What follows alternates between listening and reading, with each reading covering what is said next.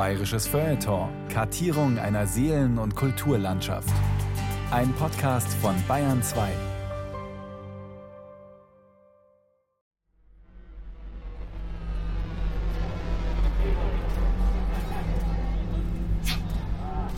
In München, nicht weit vom Waldfriedhof und der U-Bahn-Station Fürstenried West, steht ein Schulzentrum, das durch eine bemerkenswerte Architektur auffällt.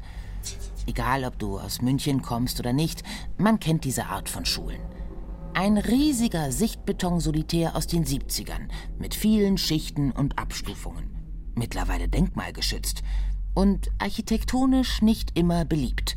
Gelinde gesagt. Ich persönlich fand es eher furchtbar. Alles sehr kalt, steril. Soweit ich mich erinnern kann, fanden wir, meine Freunde und ich, das eigentlich alle relativ schrecklich. Auch die Lehrer. Ich habe kurz mit Lisa geredet, die fand es auch nicht hübsch. War halt super viel Beton, sehr massive Strukturen, wenig Farben. Freunde von mir waren auf dieser Schule. Und Freunde von Freunden. Ich war auch nur ein Jahr da, aber in diesem einen Jahr habe ich, glaube ich, ein halbes Jahr damit zugebracht, die Klassenräume zu finden. Konsti beschreibt seine Zeit in der Schule. Und das klingt ziemlich kafkaesk. Aber wahrscheinlich die witzigste oder eine Anekdote ist, dass man eigentlich die Pausen immer drinnen verbracht hat. Zumindest habe ich das immer gemacht, weil da gab es in der Mitte so einen Kiosk, aber das war so ein allein freistehender Würfel. Und eine Teil der Schule hing dann da immer davor ab und der andere ist immer im Kreis gewandert. Man konnte durch Flure gehen, ohne Türen, die einen Kreis gebildet haben, im Klassenzimmer drumherum. Und da sind die immer wie in so einem Gefängnis. Hunderte Schüler immer im Kreis marschiert die ganze Zeit. Diese Schule hat wegen ihres markanten Baustils einen Spitznamen. Der Name Bunker. Spitzname, Bunker.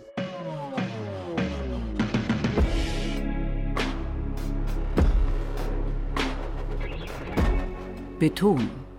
Von Liebe, Ablehnung und Architektur für alle. Von Maria Fedorova.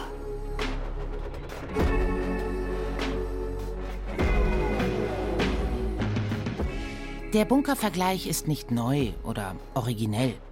Und überhaupt Beton. Das hat doch immer etwas Bunkerhaftes, oder? Etwa 130 Kilometer von dem Münchner Schulbunker entfernt steht ein Betonbau, der noch radikaler verrissen wurde. Die brutalistischen Bunkerklötze der Regensburger Uni sind die in Sichtbeton gegossene Arroganz, die man Intellektuellen gerne mal vorwirft. Diese Architektur dürfte vor allem Leuten gefallen, die sich gerne in Le Corbusier-Sesseln einen runterholen. 2018 hat das Lifestyle- und Politikmagazin Weiß zehn deutsche Unis nach Hässlichkeit sortiert. Die Universität Regensburg ist auf Platz 3. In den oft fensterlosen Räumen bleibt es auch dann noch kalt, wenn das Thermometer 25 Grad anzeigt. Und wenn man diese menschenfeindliche Schießschartenarchitektur kritisiert, hört man Sätze wie man muss sich halt drauf einlassen oder das ist eben nicht gefällig, sondern fordert den Geist heraus. Was die Leute einem damit in Wirklichkeit sagen möchten, wenn du die darin manifestierte Genialität nicht siehst, bist du halt eine dumme, unwürdige Amöbe.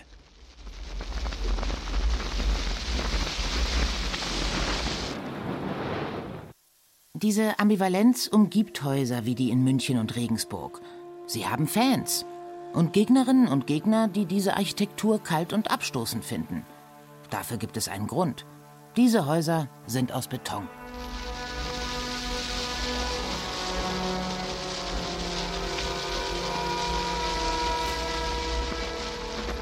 Wir reagieren emotional auf Architektur, weil sie in alle wichtigen Bereiche unseres Lebens eingreift. Wir können sie nicht selbst wählen. Wir können sie nicht weglegen oder abschalten wie ein langweiliges Buch oder einen schlechten Film. Und wenn wir an Architektur, überhaupt an eine moderne Stadt denken, dann stoßen wir auf Beton. Beton ist der zweitmeist verbrauchte Stoff der Welt. Der einzige Stoff, von dem wir mehr konsumieren, ist Wasser.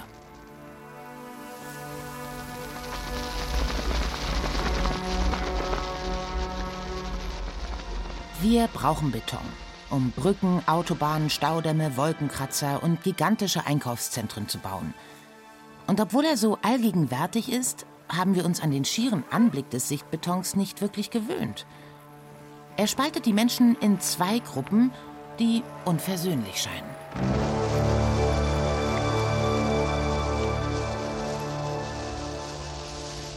Dabei geht es nicht nur um einen ästhetischen Geschmack. Vielleicht werden die Bauten aus Beton einfach nur missverstanden? Oder sind sie der größte Fehler der Architekturgeschichte, aus dem wir noch nicht gelernt haben? Auf der Suche nach Antworten bin ich unterwegs an dem letzten Ort, an dem ich Beton vermuten würde. In einem Wald. Ja, jetzt fahren wir zum Schädelberg.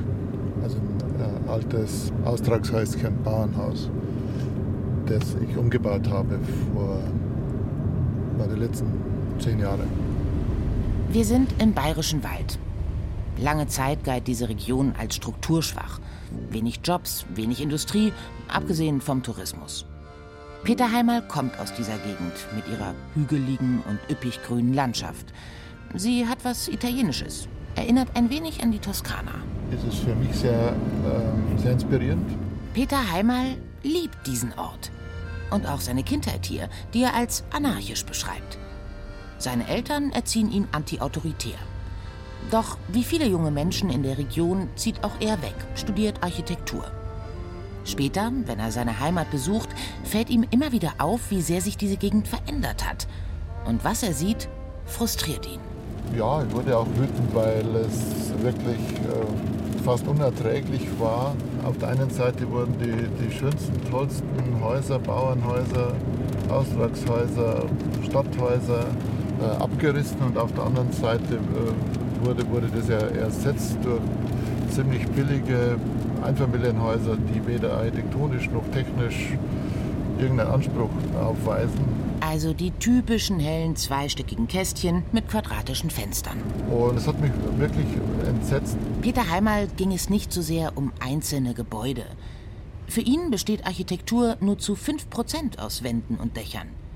Der viel bedeutsamere Teil, die restlichen 95% das sind Geschichten, Wissen und Bilder, die so verloren gehen weil ich damit auch äh, den besonderen Spirit vom Bayerischen Wald in Gefahr gesehen habe. Ja, dieser Spirit bestand ja aus einer gewissen äh, Melange zwischen äh, Anarchismus, Obrigkeitsablehnung, gleichzeitig ziemlich tiefes Verständnis für die Natur, tiefes Verständnis aber auch fürs Handwerk, aber das Ganze nicht übertrieben, pedantisch, sondern mit einem ziemlich lässigen und auch sehr intelligenten äh, Haltung. Und das habe ich einfach, oder sehe ich immer noch äh, schwinden und das vermisse ich auch nach wie vor sehr.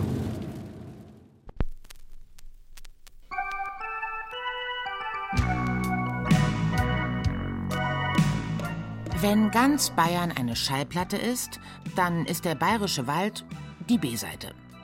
Es sind vielleicht keine Hits drauf wie schöne Altstädte und beeindruckende Monumente, aber die eingefleischten Fans lieben musikalische Experimente, die ungewöhnlichen, seltenen Tracks umso mehr. Die sind auf dieser Seite der Platte. So fühlt auch Peter Heimal sein altes Zuhause. Ich wollte tatsächlich dieses spezifisch Bayerweltlerische, dieses Unkonventionelle, das Eigenwillige, aber auch das Kluge und auf der anderen Seite auch Liberale weiterführen mit den Mitteln, die wir jetzt haben, die wir als Studenten und als Architekten, Architektinnen zur Verfügung gestellt bekommen im Studium. Dafür müsste ein Material her, das genauso rüberkommt. Unplugged. Echt. Da sind wir. So. Da sieht man das schon. Ne? Ich zeige Ihnen was, dann sehen Sie, dass der Bayerische Wald schon immer Punk war. Wir stehen am alten Bauernhaus am Waldrand das wie ein Pilz auf den Hügel gepflanzt ist. Ein Blockbau aus Holz und Granit. Also im Bayerischen Wald konnte man natürlich relativ gut mit Holz und Stein umgehen, klar. Aber im Bayerischen Wald musste alles immer irgendwie gebrochen sein. Man musste es irgendwie cool machen. Ja. Um es cool zu machen, muss man sozusagen eine Art Fehler einbauen. Ja. Und sehen Sie da oben? Sehr markante Fehler einbauen. Zum Beispiel grobe Holzbalken, die sich vom Rest der Holzverkleidung unterscheiden. Einfach schräg in die Fassade einfügen. Da oben legt man jetzt einfach diese vollkommen wilden Balken rein. Natürlich haben die gewusst, dass das ein totaler Blödsinn ist, ja. Aber es hat denen auch Spaß gemacht. Die haben das einfach, oh, so, jetzt haben wir nicht mehr so viel Geld und außerdem ist es cool, lass uns das doch so, so bauen, ja. Weil warum macht man das? Will man beim Nachbarn angeben? Bei wem will man überhaupt angeben? Will man nur zeigen, weil man, dass man besonders genau ist oder will man dem Nachbarn zeigen, dass man Tag und Nacht arbeitet? Was will man eigentlich damit erreichen? Ja? Nichts. Absolut nichts passiert in der Architektur, überhaupt in der Art, in der wir unsere Umgebung gestalten, unbeabsichtigt. Dieses Haus ist das beste Beispiel dafür. Als Peter Heimal es entdeckt, ist es schon eine Ruine. Kühe und Schafe grasen auf der Wiese davor. Eine Bauernfamilie hat das Haus bereits 1963 aufgegeben. Und obwohl es denkmalgeschützt war, sollte es abgerissen werden. Für mich war das immer klar, das ist meine Aufgabe, dieses Haus zu retten. Und deswegen hat sich für mich die Frage gestellt, wie mache ich das weiter ja? Im, Im, Bayerischen Wald. Dieser lässige, kluge Umgang, diese direkte Umsetzung, da habe ich dann einfach in ein Material übertragen, das ähnlich klug ist wie Holz und das ist Beton. Also in dem Augenblick, wo ich hergekommen bin, war das Haus schon fertig. Fertig in seinem Kopf. Um seine Vision umzusetzen, hat Peter Heimal zehn Jahre gebraucht. Das Ergebnis hat ihn selbst überrascht. Ein beeindruckendes Flickwerk aus Holz, Glas und großen massiven Betonbarren. Sie schwirren wie große Pixel um das Haus herum, in all ihrer Rohheit und Härte.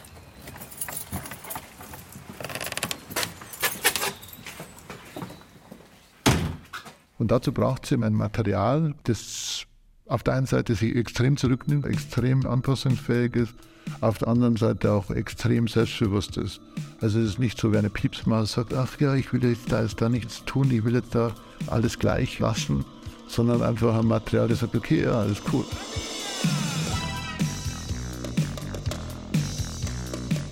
Für Peter Heimal ist Coolness beim Bauen wichtig. Für diesen besonders lässigen, coolen Umgang mit Beton hat er eine spezielle Bezeichnung. Ein Insiderbegriff. Ich habe ja in Graz studiert, aber in Graz gab es ja einen, einen, Begriff, der sehr positiv gemeint war, das war russische Architektur. Bei den Studenten war das ein stehender Begriff. Es gibt auch große Architekten, beispielsweise Corbusier. Corbusier, der, wenn der Beton verwendet hat, also russisch gearbeitet, ja. Mhm. indem, indem man auch die Materialien eben lässt, nicht zu fertig bearbeitet, so relativ lässig, kräftig, äh, nicht kleinkariert. Ein cooler Umgang. Für andere Menschen ist es ein Albtraum, ja, das, so, das so reißig und so grob und so, so brutal ist oder so. Ja. Aber es ist ein Mittel. Ja, also du kannst natürlich äh, damit auch arbeiten. Ja. Also klar, wenn du die richtigen Linien kräftig ziehst, dann ist es erstens nicht notwendig, so kleinig zu sein und zum anderen kann diese Kraft sogar dadurch noch unterstrichen werden, weil man es eben nicht zu sehr verfeinert, sondern weil man es ihm gerade in dieser Rohheit, in dieser Schnelligkeit, in dieser auch Brutalität, in Anführungsstrichen, äh, lässt. Also wie diese riesigen, beeindruckenden, dominanten Konstruktionen aus Beton, die mehr mit überdimensionalen 3D-Figuren gemein haben als mit einem durchschnittlichen Haus. Besonders verbreitet im postsowjetischen Raum, aber auch hier in Bayern. Viele Menschen nennen diese Art des Bauens brutalistische Architektur. In der Zwischenzeit weiß zum Glück jeder, dass das nicht von total kommt. Dietrich Fink weiß das, weil er vom Fach ist. Er ist Stadtplaner, Architekt und lehrt als Professor an der Technischen Universität in München. Sondern von dem französischen Wort brü, wo dann eher mit roh oder gar ehrlich und dergleichen übersetzt werden kann. Brutalismus ist ein schwammiges Label, das in der Architektur ziemlich inkonsequent benutzt wird. Darunter fallen Bauwerke, die mit besten Absichten errichtet wurden und heute oft missverstanden werden. Aber fangen wir von vorne an. Diese besten Absichten, sie waren bei Beton von Anfang an da.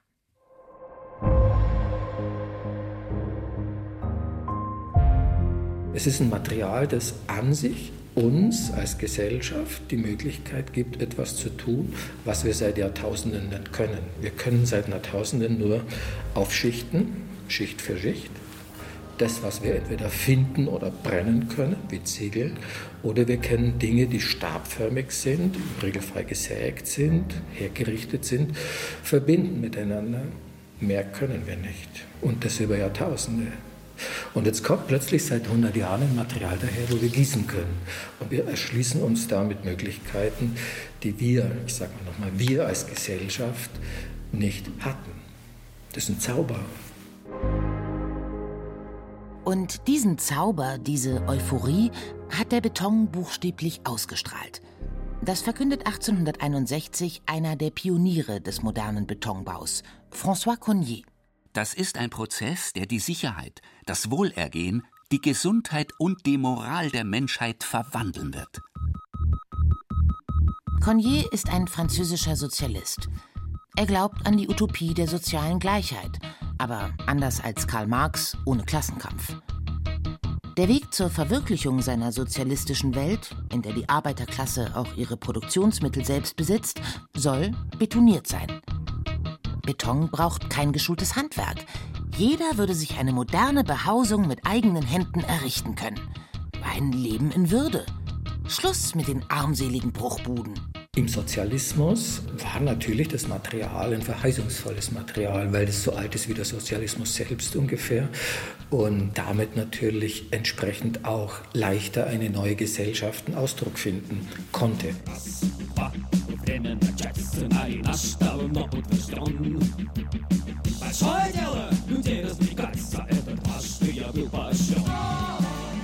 Und kaum jemand versteht das so gut wie die revolutionären Köpfe der frühen Sowjetunion. Nach der Oktoberrevolution 1917 wollen Architekten entsprechend bauen, revolutionär. Eckig, geometrisch und vor allem nicht nur dekorativ. Aber erst am 7. Dezember 1954 wird die politische Bedeutung des Betons offiziell fest zementiert. Die erste große Rede von Nikita Khrushchev nach dem Tod Stalins läutet noch nicht das sogenannte Tauwetter in der Sowjetunion ein. Das kommt erst zwei Jahre später.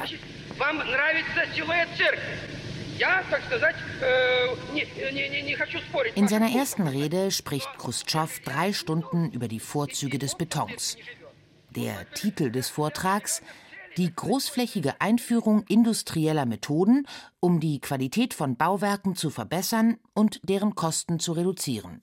Und es ist schon richtig. Es ist dann dort, wo es in den Massenwohnungsbau mit dem Beton reingeht, kommen Umkonnotierungen letzten Endes. Da kommt die Serie, da kommt die Präfabrikation. Egal wohin du hast Ausblick auf Beton. Die wissen nichts, aber reden davon. Ja, ja, und ich betäub meine Probleme mit Ort bis die Sonne aufgeht hinterm Block, ja, ja. Monotonie, Austauschbarkeit. Also die vielen langweiligen Plattenbauten. Ja, weil man halt natürlich auch äh, bei Beton, also das Erste, was jeder im Kopf hat, sind halt die Plattenbauten. Lena Händelmeier arbeitet mit Beton hautnah. Sie ist Künstlerin und Designerin und gibt Betonworkshops. Mit ihr werde ich das später ausprobieren. Beton selbst mischen und damit arbeiten. Und ich mag die Art, wie sie über das Material spricht. Für die Künstlerin war der Beton, was für viele Skateboards, auffällige Kleidung oder Musik ist, eine Rebellion gegen das Elternhaus. Denn sie ist an der Töpferscheibe aufgewachsen, in der Keramikwerkstatt ihrer Mutter. Ich saß als kleines Kind schon im riesengroßen Schlickertopf und durfte da drin rumbatzeln. Die Mutter ist Krankenschwester und Keramikmeisterin. Wie Lena Händelmeier sagt, von ihr hat sie ihre künstlerische und soziale Ader. Also bei uns war das immer sehr locker und auch sehr offen, also für alle Kreativbereiche oder Kunstbereich, aber eben nicht Beton. Das war nie so der Geschmack meiner Mutter. Beton war immer so, ja, damit baut man halt, aber das war es dann auch schon. Also man hat die einen hassen es, weil Beton ist einfach kein schönes Material so ungefähr und wollen halt lieber mit Ton arbeiten. Manche anderen mögen halt den Beton einfach, weil er sowas Grobes hat, weil man da mal mit der Schaufel ran darf oder ja und nicht so fein arbeiten muss. Und dann ist da dieser eine Moment. Lena Händelmeier studiert Kunst und Design in Amsterdam und arbeitet gerade in einem der Werkräume der Technischen Universität an dem Moment, wo ich da war, kam dann praktisch ähm, so eine Besuchergruppe und die waren total fasziniert, dass in der Betonabteilung ein Mädchen ist. Das fand ich damals fast noch ein bisschen komisch, weil wir sind ja, denkt man schon weiter und es sollte eigentlich in der Betonwelt auch Frauen vorkommen. ist es irgendwie doch noch auch eine große Männerdomäne einfach. Und auch deswegen, glaube ich, dachte ich mir, okay, erst recht mache ich das jetzt. Zusammen mit Beton hat die Künstlerin auch dessen wohl tristeste Ausprägung lieben gelernt. Die Platte. Sie redet nicht nur darüber, sie wohnt tatsächlich in einer. In Nürnberg. Ich habe leider als Kind nicht in einem Plattenbau gewohnt, aber die Vorstellung allein, dass deine ganzen Freunde im gleichen Haus wohnen und du kannst einfach rüberlaufen, das ist halt schon auch toll. Ja? Das ist halt bei mir schwer möglich gewesen auf dem Land. Du musstest erst mal im Bus oder jemand musste dich fahren, bis du zum nächsten kommen konntest. Also ich finde, da hat es auch einfach eine andere Gemeinschaft nochmal in so einem Plattenbau. Es ist diese Art von Gemeinschaft, die Lena Händelmeier auch auf ihren Reisen sieht. 2013 schließt sie ihr Studium in Kunst und Design in Amsterdam ab. Damals bin ich 30 geworden, als ich fertig war mit meinem Studium und es wollte ich halt unbedingt in der transsibirischen Eisenbahn verbringen, also dass ich unterwegs bin zu meinem 30. Und da wollte ich unbedingt hin. Mich hat auch der Kommunismus philosophisch sehr lange begleitet. Теперь на помойке так пусто разбежались коты. Теперь на помойке так чисто, ведь уехала ты. Sie reist durch Russland und die Mongolei bis nach China. Durch Industriestädte mit unzähligen fünfstöckigen Mehrfamilienhäusern, die umgangssprachlich genauso genannt werden. Piti Etashki. Das ist russisch und bedeutet Fünfstöcker.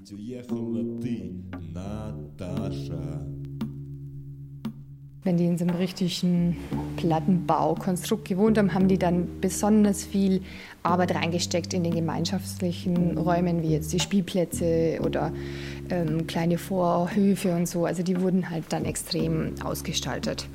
Man sieht halt sehr viele Monumente halt, die halt auch in Beton sind. Das fanden wir halt auch sehr attraktiv, weil sie halt grafisch. Es ist sehr kantig und super rund. Es hat einen sehr starken Rhythmus durch die Platten einfach oder wenn die Ecken wiederholt werden. Und das ist für mich was sehr Entspannendes und es hat auch was Beruhigendes irgendwie, finde ich. Und etwas sehr Pragmatisches. Beton war billig und leicht herzustellen. Die Erbauer sozialer Wohnprojekte überall auf der Welt vor und nach dem Zweiten Weltkrieg haben Beton geliebt. Nicht nur in der Sowjetunion, auch in den USA, in Großbritannien und in Deutschland. Wohnraum in Großstädten wurde dringend gebraucht, wegen Kriegsschäden und auch für Zugezogene aus ländlichen Regionen.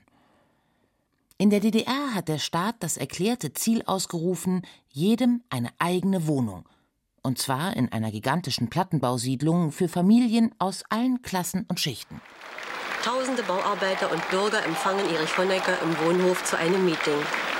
Heute übergeben wir einer Arbeiterfamilie ihr neues Heim. Nochmals vielen Dank. Meine Frau, ich und die Kinder möchten dich sehr gerne als ersten Gast in unsere schöne Wohnung zum Kaffeetrinken einladen. Und wir hoffen sehr, dass du unsere Einladung annimmst. Dass Sie die Einladung zum Kaffeetrinken angenommen haben. Herzlichen Dank. Zeigen, ja. da wir uns wirklich sehr freuen über diese Wohnung. Ja? Ich bin selbst gespannt. Ja. Das ist unsere Schlafstube. Vier Zimmer, Küche und Bad, alles zusammen 80 Quadratmeter. Unser Bad ist auch sehr geräumig, ja. Darf ich Sie Darf ich dich bitten, in der Mitte der Couch Platz zu nehmen? Dankeschön. Ja? Schulgartenunterricht. Mhm. Musik. Rechtschreibung eine Eins. Du bist toller, als ich damals war. Modern, demokratisch, effizient. Ein Wohntraum in Ost und West. Also uns muss ja klar sein, dass diese Massen Siedlungen, Trabantensiedlungen wurden sie oft genannt, auch deswegen gebaut worden sind, weil die Menschen sie haben wollten. Die wurden sofort bezogen, sie wurden heiß begehrt. Der Architekturprofessor und Stadtplaner Dietrich Fink. Dort hatte man all die Dinge, die man in der damals gehassten Stadt nicht hatte. Es gab dort eine Zentralheizung, es gab dort eine Tiefgarage, es gab dort einen Müllabwurfschacht, es gab topmoderne Dinge, dass man eben nicht mehr in den Keller gehen musste und die Kohlen holen musste. Also es war wirklich Komfort, es war Komfort. Beton war der effizienteste Weg, um schnell Wohnraum für viele Menschen zu schaffen. Und architekturphilosophisch galt Beton als ehrlicher und gleichzeitig progressiver Baustoff. Und diese Attribute brachten eben auch den ihm so eigenen Stil hervor, den Brutalismus. Architektinnen und Architekten des Brutalismus arbeiten nach dem Zweiten Weltkrieg nicht einfach mit Beton. Sie erklären ihn zum wichtigen Element ihres Stils. Beton wird radikal offengelegt, in würfelförmigen Fassaden, aber auch in weichen Kurven, zum Teil futuristisch und oft monumental. Das Versprechen des Brutalismus, alle Menschen können in den Genuss einer besonderen Architektur kommen. Kein Putz, keine Verkleidung versteckt, womit gebaut wird, wie alles zusammenhält und welcher Funktion es dient. Diese Wahrhaftigkeit war etwas Besonderes. Sie war nicht glatt oder elitär. Die Form transportiert eben Ideen, und das gilt vor allem für Architektur und Design. Die Idee hinter dem Brutalismus war ein Neuanfang, eine Aufbruchstimmung, überall auf der Welt und vor allem da, wo der Krieg ganze Städte zerstört hat. Wir fangen neu an, wir suchen nach einem neuen Ausdruck. Dieser Ausdruck kann nicht bürgerlich sein. Das Bürgertum hat uns in die Situation des Weltkriegs gebracht. Letzten Endes, wir suchen nach neuen Ausdrucksformen und diese neuen Ausdrucksformen sind anders und es sind oftmals sehr, sehr sinnliche Konstrukte, die den Raum gefeiert haben und nicht so sehr die Applikation, nicht so sehr das Ornament. Sie haben sich wirklich mit großer Distanz von jeglicher Ornamentierung ferngehalten. Deswegen verbinde ich mit der brutalistischen Architektur in erster Linie das äußere Bild, die komplette Konstruktion, das Material, also den Look. Doch es gibt etwas Wichtiges, was beim Brutalismus leicht vergessen wird. Die Idee geht weiter, bis in die Raumplanung hinein und stellt die Frage, welche Bedürfnisse sie erfüllen soll. Zum Beispiel das Ankommen in einem großen Entree. Das können Sie heute mit den augenblicklichen ökonomischen Situationen, sowohl im frei finanzierten wie auch im öffentlich geförderten Wohnungsbau, einfach nicht mehr realisieren. Aber es ist ein Wert, es ist ein wirklicher Alltagswert. Man kommt an, hat ausreichend Platz für ein Gespräch, ja, hat viel Platz vor den Aufzügen, man hat viel Platz vor den Briefkästen, kommt ins Gespräch äh, und kann dann letzten Endes zur eigenen Wohnung gehen. Und auch die werden anders konzipiert. Lichtdurchflutet, mit vergleichsweise riesigen Balkonen. Dann sind es wirklich verlängerte Wohnräume, ja, mit einer meistens dann großzügig verglasten Membran dazwischen. Heute gilt ein Balkon schon als groß, wenn man es schafft, ihn größer als 1,80 auf 2,40 zu machen. Noch 454 Tage bis zu den 20. Olympischen Sommerspielen 1972 in München. Nicht nur für die Besucher und Sportler eine Freude und eine große Schau, für viele auch ein Ärgernis für die Steuerzahler und vielleicht auch für manche Bürger dieser Stadt. Damals wird in ganz München gebaut. Der Boom kommt im Zuge der Vorbereitung auf die Olympischen Sommerspiele 1972. Sind uns die Olympischen Spiele 2 Milliarden Mark wert? Diese provozierende Frage wollen wir hier unter dem Stachus in München den Passanten stellen. Und mein Kollege Ebert Staniek ist schon dabei, Fragen zu stellen. Es war eine einmalige Gelegenheit, die Olympiade hierher zu bringen. Es sind bleibende Werte, ebenfalls die Wohnungen, die anschließend nach der Olympiade doch verwendet werden für diesen Zweck, Leute unterzubringen, mhm, nach gut. Wohnungsmangel. München braucht Wohnungen. Nur welche Art von Wohnungen? Darüber gehen die Meinungen auseinander. Die Stadt München setzt auf große Siedlungen wie das gerade entstehende Neuperlach. Neuperlach, gerade entstehende Entlastungsstadt von München. Keine eigene Gemeinde, sondern nur Anhängsel einer mit Sorgen schon nicht zu knapp ausgestatteten Millionenstadt. Bewundert viel und viel gescholten. Großartig und großzügig sagen die einen, Ghetto, Wohnsilo und schon während des Entstehens altmodisch sagen die anderen. Neubirlach? Ja. Da, hier? Ja. Na. Und warum nicht? Na, warum? Weil das ist ja Betonhafer, Betonklotz, alles miteinander. Und weil solche Betonbauten auch Bescheidenheit und eine gewisse soziale Gleichberechtigung symbolisieren, scheint diese Architektur wie geschaffen für öffentliche Gebäude zu sein.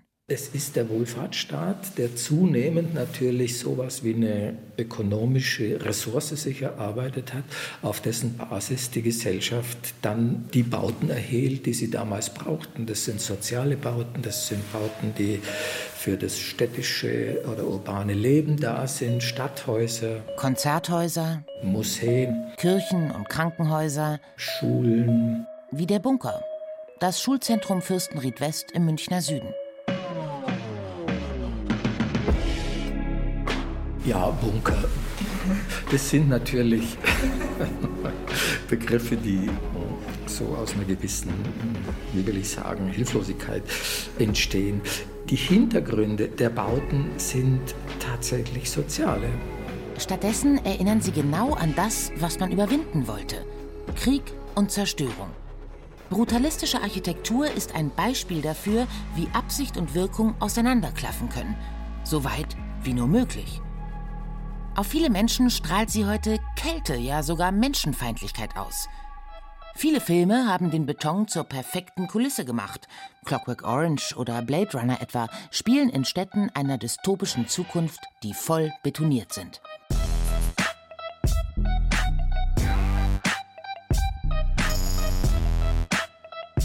In der realen Welt wirkt Beton zunehmend wie ein soziales Stigma arm und benachteiligt durch Massensiedlungen und Plattenbauten. Ein Symbol der Verdrängung aus den Innenstädten.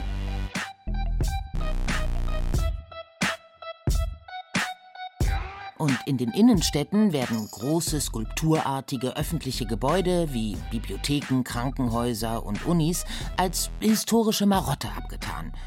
Oder, und der Begriff begegnet mir oft, als ästhetischer Vandalismus. Große Räume mit vielen Eingängen sollten einladend wirken. Die Wahrheit ist, manchmal waren die Grundrisse zu verkopft. Ich muss nur an meinen Freund Konsti denken, der in seiner Schulzeit immer wieder Probleme hatte, sein Klassenzimmer zu finden. Im Schulbunker. Und noch etwas hat sich verändert. In den späten 1960er und frühen 1970er Jahren war Energie sehr günstig und stand im Überfluss zur Verfügung. Es gibt zwei Menschen, die an dieser Einstellung zweifeln. Ein italienischer Industrieller und ein schottischer Wissenschaftler. 1968 gründen sie eine Organisation, um die ihrer Meinung nach größten Bedrohungen für die Menschheit zu verbalisieren und zu adressieren. Umweltverschmutzung und Ressourcenknappheit. Und der Bericht dieses Club of Rome wird zum Bestseller. Die Grenzen des Wachstums verändert das Bewusstsein in Politik und Popkultur. Die Phase der Euphorie ist vorbei. Egal wohin du hast Ausblick auf Beton. Die wissen nix, aber reden davon, ja, ja. Und ich betreib meine Probleme mit Ott. Bis die Sonne aufgeht hinterm Block, ja, ja. Weiß nicht wie, doch wir stehen immer noch. Paar geben auf, andere beten zu Gott, ja, ja. Und ich betreib meine Probleme mit Ott. Bis die Sonne aufgeht hinterm Block, ja, ja. Der Sichtbeton aber ist geblieben. Er ist ja praktisch überall, in all seiner Rohheit, als würde er gerne noch mehr provozieren. Beton sagt schon immer, oh, jetzt bin ich da, ja, und, und du musst mit mir umgehen. Und wenn du mich nicht magst, dann ist das mir doch egal. Nicht alle wollen sich damit abfinden. Bis heute. Ach so, ja, das ist eine sehr schöne Geschichte. Peter Heimal hat auch ein öffentliches Gebäude aus Beton und Granit entworfen. Das Konzerthaus im 2000 Einwohnerdorf Bleibach. Es ist ein eckiger, geneigter Kubus, der aus dem Boden bricht. Und auch dieser Bau hat etwas Brutalistisches. 2014 wird das Gebäude fertiggestellt und es wird zum großen Erfolg gewinnt renommierte Architekturpreise, bekommt viel Lob in der Presse. Und ja, natürlich polarisiert es auch. Tatsächlich er ein ziemlich bekannter Architekt, der ist mittlerweile schon gestorben ist, hat mich tatsächlich angerufen. Da gab es noch gar keine Bürgerbegehren oder so und, und, hat gesagt, das ist so ein schlimmes Gebäude, das ich da mache und da müssen wir was dagegen tun. Und er hat mich immer aufgefordert, hat mich wirklich jeden Tag angerufen, wir müssen jetzt nach Bleibach fahren und das Ding verhindern. Also ehrlich gesagt, ich war so, so perplex, also dass ich es gar nicht richtig verstanden habe. Und ich habe, glaube zwei Wochen mit ihm immer wieder telefoniert und habe den Termin verschoben, bis meine Frau gesagt hat, äh, spitzt du, das weißt du ja so sein, das hat eine Meise. Peter Heimal denkt keine Sekunde daran, seinen Plan zu ändern. Und das ist der Punkt. Architektinnen und Architekten lieben Beton, weil mit ihm alles möglich werden kann, was sie sich ausdenken. Jede denkbare, jede erträumte Form.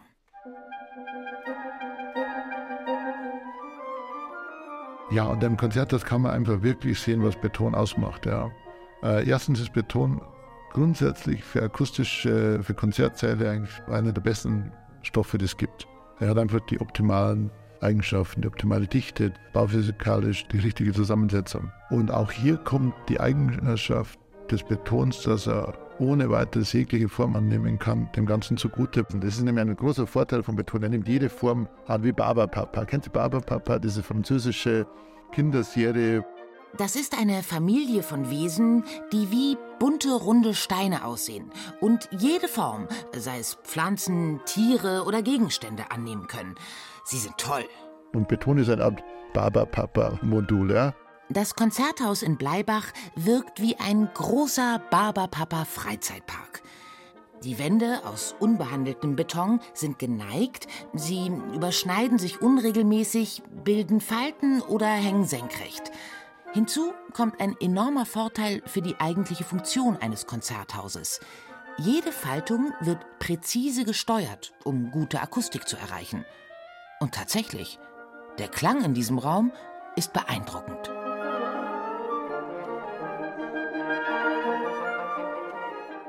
Und dann kommt natürlich auch noch so ein, ein philosophischer Aspekt dazu, den die Menschen ja gar nicht kennen und wissen müssen, dass das Ganze eben aus Glas ist aus Glas und Zement. Das heißt, äh, man denkt, ja, das ist äh, ganz schwer, man hat irgendwie spürt man das, man merkt, hey, ist komisch, warum wirkt denn der Beton so leicht? Und das hat, glaube ich, diesen magischen Hintergrund, dass es eben wirklich leicht ist. Und wir haben das nur unterstrichen, indem wir eben ganz dünne Kanten erzeugt haben, damit der Beton nie so, so diese massive Wirkung hat. Und alleine da sieht man äh, schon, wie vielfältig Beton ist. Wir haben gar nichts Spezielles gemacht, keine Muster oder irgendwas, sondern wir haben da ganz banale Schalungen ein bisschen verformt, in schlecht betoniert, an bestimmten Linien nachgezogen. Und schon hast du eine Art geistiges Gebäude. Und deswegen ist Beton für ein Konzerthaus perfekt.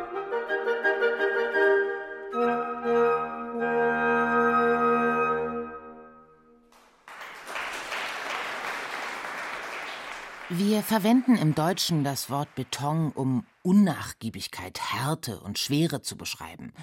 Es heißt eben Betonkopf oder Betonfraktion. Doch vielleicht sind diese Begriffe irreführend und werden dem Beton gar nicht gerecht. Denn er ist nicht nur flexibel, wenn nötig, kann man daraus etwas Leichtes machen. Also mein Abschlussprojekt damals war eben ein Betonboot. Lena Händelmeier, die Betonkünstlerin aus Nürnberg, hat tatsächlich Boote aus Beton gebaut. Ich habe in Amsterdam studiert. Das sollte damals auch für die Parks sein oder auf der Gracht zum Fahren, zum Entspannen, praktisch wie eine Wasserliege. Ist mir sogar mal weggeschwommen auszusehen auf der Gracht. Das ist krass, Beton kann schwimmen. Ja, also da sind ja die Holländer ganz gut drin. Also die bauen ja sehr viele Dinge. Alle in der Grachten entlang, die ganzen Hausboote sind eigentlich Beton. Flächen, auf denen die Booten draufgesetzt werden.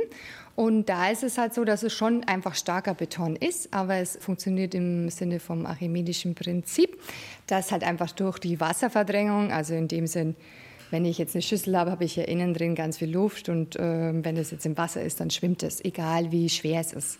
Und damals bei meinem Abschluss fand ich halt so spannend, dass in der Nachkriegszeit wir hatten sie irgendwo, oder während der Kriegszeit eigentlich noch, hatten sie kein äh, Material mehr, um Boote zu bauen. Und dann haben die echt große Frachter oder auch U-Boote aus Beton gebaut. Man denkt natürlich, da kommt man ganz sicher mit dem U-Boot nach unten, aber nie wieder hoch. Ja. Es geht. Es ist natürlich nicht das beste Material jetzt für, für so ein Schiff, aber man kann es genauso so verwenden. Also Beton ist sehr vielfältig. Nicht nur in der Architektur, sondern generell im Design für Lampen, Tische und Skulpturen.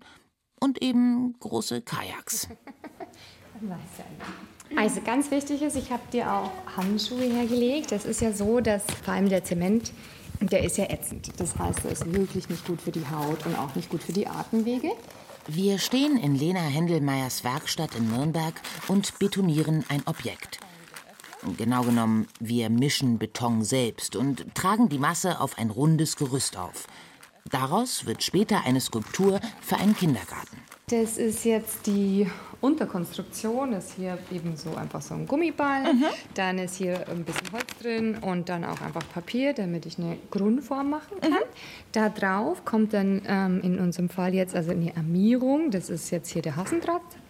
Und jetzt dachte ich, können wir zusammen anfangen, hier Beton drauf zu machen. Das heißt, wenn ich dir jetzt helfe, kann ich praktisch es nicht vermasseln für dich, oder? Nein, überhaupt nicht. Da kann gar nichts passieren. Ich finde diesen Prozess ungeheuer spannend. Aber ich hätte nicht auf Anhieb sagen können, was Beton eigentlich ist. Ich meine, aus was genau er besteht, in welchem Verhältnis seine Zutaten zueinander stehen. Ich wusste nur, das Imageproblem des Betons hat auch etwas damit zu tun, woraus er gemacht ist. Beton besteht immer aus drei Teilen. Also das ist der Zuschlag, das ist immer das meiste, das ist eben Sand. Dann eben der Zement, das ist unser Klebstoff sozusagen. Ja, und dann habe ich jetzt hier noch die Fasern. Das sind halt kleine Glasfasern, die wollen wir noch ein bisschen mit reinstreuen, damit er eben noch stabiler wird, weil es eben ein Objekt wird, auf dem gespielt werden soll. Und Wasser natürlich brauchen wir noch, um das dann zu mischen. Ein Teil Sand, zwei Teile. Das ist Mhm. jetzt ein Schüsselchen. So, dreimal Sand. Und dann haben wir eben den Zement. Das, dann nehmen wir zwei Schälchen. Genau, und wenn man den jetzt reinschaut, weil der ist ja ganz pulverig, sage ich auch immer ganz wichtig, man tut es ganz weit nach unten und tut es vorsichtig nur rausschütten. Ja, und jetzt kommt Wasser rein. Dabei treten unterschiedliche Grauschattierungen hervor. Beton wirkt porös und gleichzeitig homogen. Ihn zu mischen, das ist wie Kochen ohne Rezept. Wir können die chemischen Reaktionen nicht kontrollieren. Die Konsistenz hängt davon ab, wie viel Wasser wir reinkippen. Es kommt mal drauf an, wie stark der Zement saugt. Da gibt es Unterschiede Mhm. oder auch was für ein Sand ich habe. Wir machen jetzt so ein bisschen was rein und kneten das, dass es dann so eine Art, ja, ja, ein bisschen wie so ein Knödelteig wird, weil wir wollen auch kleine Knödel machen. Immer am meisten ist immer der Zuschlag drin, also bei uns jetzt hier der Sand. Hier stellt uns Beton vor ein ziemliches Dilemma. Es ist wirklich ein hübsches Material, universell und vielfältig. Doch es ist auch klimaschädlich. Extrem klimaschädlich. Ja, also ich mag Beton gerne, aber umso länger ich damit arbeite und umso mehr Kurse ich gebe, finde ich, ist umso wichtiger, dass man sich sehr gute Gedanken macht, bevor ich anfange, was mit Beton zu machen, was ich machen möchte. Also da wirklich vielleicht erstmal es in kleinerem ausprobieren, bevor ich gleich ins große Objekt gehe. Wirklich eine gute Planung machen, weil halt eben es nicht jetzt, Ton zum Beispiel kann ich einfach wieder einsumpfen, Beton kann ich nicht so leicht wiederverwenden. Das, glaube ich, wäre mir das größte Anliegen, dass man wirklich, wenn man mit Beton was arbeiten möchte, weil es ein sehr spannendes Material ist, auf alle Fälle, dass man dann aber gut drüber nachdenkt, macht es Sinn, das zu nutzen? Recycling ist bei Beton schwierig und auch seine Herstellung ist energie-, wasser- und CO2-intensiv. Rund um den Globus wird so viel Beton verbraucht, dass sein Hauptbestandteil, der Sand, schon knapp wird. Die Folge? Immer mehr Sand muss aus Flüssen und Meeren gebaggert werden. Hier haben wir sie, unsere Grenzen des Wachstums. So manche Sandarten sind nicht geeignet. Also der Sand, den ich am Strand habe, der ist ja schon durchs Wasser sehr gleichmäßig geformt. Der würde nicht verkleben. Also ich nehme oft schon so Sandreste, die kann man dann zusammenmischen. Aber ähm, beispielsweise waren wir auch mal für ein Spielplatzdesign in Marokko damals in meinem Studium. Und die haben von Haus aus gesagt, ihr Sand ist einfach nicht stabil für immer. Also sie sagen dann, man kann zwar was aus Beton machen, aber es ist marokkanischer Beton, der hält nicht ewig. Aber auch die harten und wuchtigen Betonbauten gehen den Weg aller Materie. Sie verfallen. In den 1960er Jahren waren Architektinnen und Architekten sicher, ihre Bauwerke würden Jahrhunderte halten, weil sie eben aus Beton sind. Aber Beton hat einen Makel. Er altert schnell, bildet kleine Löcher und Risse, durch die Wasser eindringt. So beginnt die Stahlarmierung zu rosten, das eingegossene Skelett. Viele brutalistische Bauten sind über die Jahre schlecht gepflegt worden, weil sie so schnell unbeliebt wurden, bis sie irgendwann tatsächlich in schlechtem Zustand waren, was sie noch unbeliebter gemacht hat. Jetzt warten viele hoffnungsvoll auf ihren Abriss.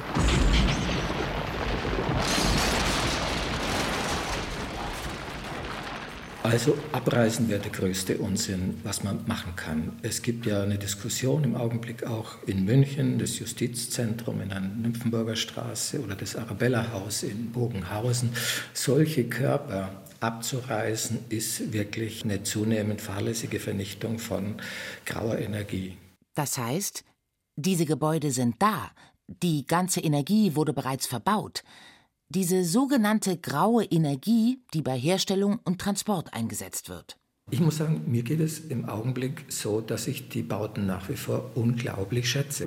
Wenn ich an meine erste Schule denke, die eine brutalistische war, diese herrlich anonymen Gänge, die gutes Licht hatten, das dann hereinfallen konnte, die in unserem Fall jetzt da mit Zigarrenrauch unseres Griechischlehrers ziemlich belegt, immer waren.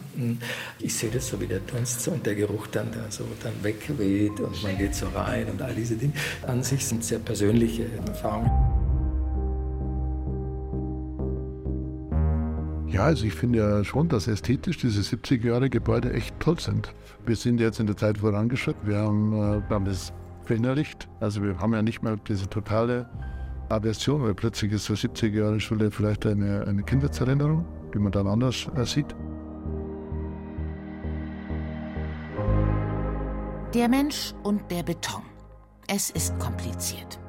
Aber muss das so bleiben? Muss Architektur erstmal altern, um wirklich geschätzt zu werden? Sollten wir lernen, Beton mehr wertzuschätzen?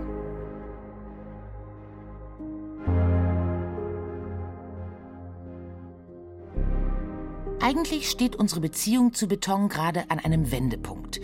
Die brutalistische Architektur ist nun alt genug, um nostalgische Gefühle zu erwecken. Markant genug, um auf schwarz-weißen Fotos auf Instagram gut auszusehen. Und modern genug, um zu polarisieren. Brutalismus zu lieben hat etwas Provokatives, weil es für viele eine antiästhetische Ästhetik ist. Und die Betonbauten, das, was als das größte Missverständnis der Architekturgeschichte wirkt, ist eigentlich ihr ganz normaler Verlauf. Es ist eigentlich wie immer. Es gibt wirklich wenige sehr gute Bauten letzten Endes und dann eine große Mitte und dann auch ein gehöriges Maß an miserablen Bauten. Das gibt es aber auch im Klassizismus und im Barock und äh, in jedem anderen Zeitraum der Architekturgeschichte. Vor allem die, die Protagonisten haben das, was davor gerade gehasst. Also die jungen äh, Wilden, die die Renaissance zum Durchbruch brachten von Florenz aus, haben nichts mehr gehasst als die Gotik. Warum lehnen wir Architektur ab, hassen sie sogar? Es ist nicht immer die äußere Erscheinung. Vielmehr ist es das, wofür diese Architektur steht. Plattenbauten, alte Schulen oder eben Betonskelette von neu entstehenden Mehrfamilienhäusern in Innenstädten. Damit assoziiere ich automatisch neue Luxusobjekte und eben nicht Wohnen für alle. Oskar Niemeyer hat es auf den Punkt gebracht. Er war einer der bedeutendsten Architekten des 20. Jahrhunderts und ein Beton-Fan. Das schreibt er kurz vor seinem Tod im Jahr 2012. Wenn es etwas Hässliches in unseren Städten gibt, dann sind das nicht die Unterschiede in Architektur und Stil, sondern die soziale Diskriminierung, die von Klassenunterschieden geprägten gesellschaftlichen Beziehungen und die Viertel der Reichen, die nicht nur räumlich, sondern vor allem durch ihr Aussehen von denen der Armen getrennt sind. Aus diesem Grund wollte ich meine Reise durch die Betongeschichte machen, weil Beton nicht bloß ein Werkstoff ist, er ist auch ein Medium, durch das Ideen über Urbanität und gute Architektur für alle transportiert werden. Und so banal es klingt, Beton ist auch eine Technologie. Er ist das, was wir daraus machen. You will find me if you want me in the garden, unless it's pouring down with rain ist es natürlich so, dass wir mit allen Materialien letzten Endes ein anderes Verhältnis gewinnen. Und in dem Kontext müssen wir die ganze Diskussion vielleicht auch ein bisschen größer machen. Wie gehen wir mit den Flächen um, die wir haben als Gesellschaft? Wie siedeln wir? Könnte man über die Abschaffung von dem Siedlungstypus Einfamilienhaus mit den Kellern, der lange Wege generiert und dergleichen Abstand nehmen und all diese Dinge. Das wäre so eine Brücke zu einer ganz anderen Diskussion, wie wir in der Zukunft bauen. You will find me if you want me in the garden, unless it's pouring down with rain.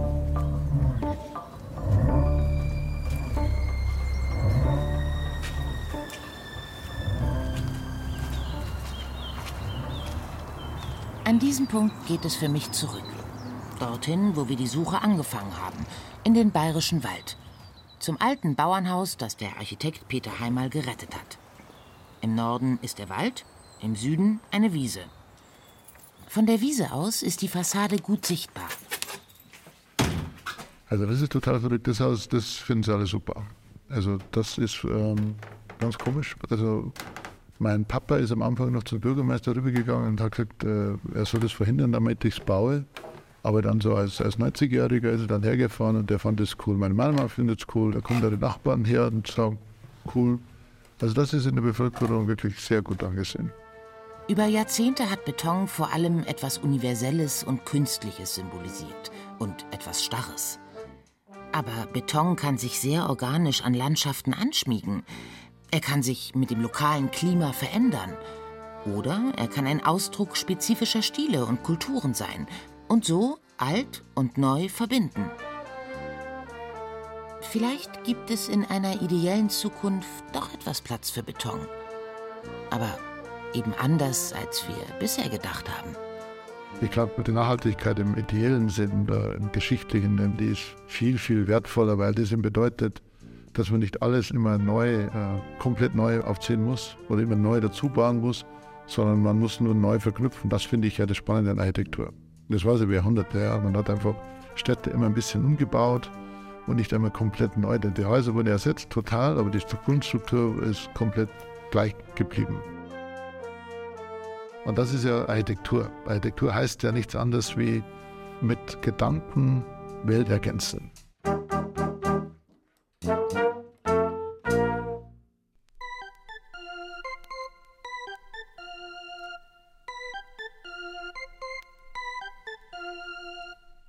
Beton. Von Liebe, Ablehnung und Architektur für alle. Von Maria Fedorova. Es sprachen Xenia Tilling und Friedrich Schloffer. Ton und Technik Susanne Herzig. Regie Kilian Leipold. Redaktion Michael Zamitzer. Eine Produktion des Bayerischen Rundfunks 2023.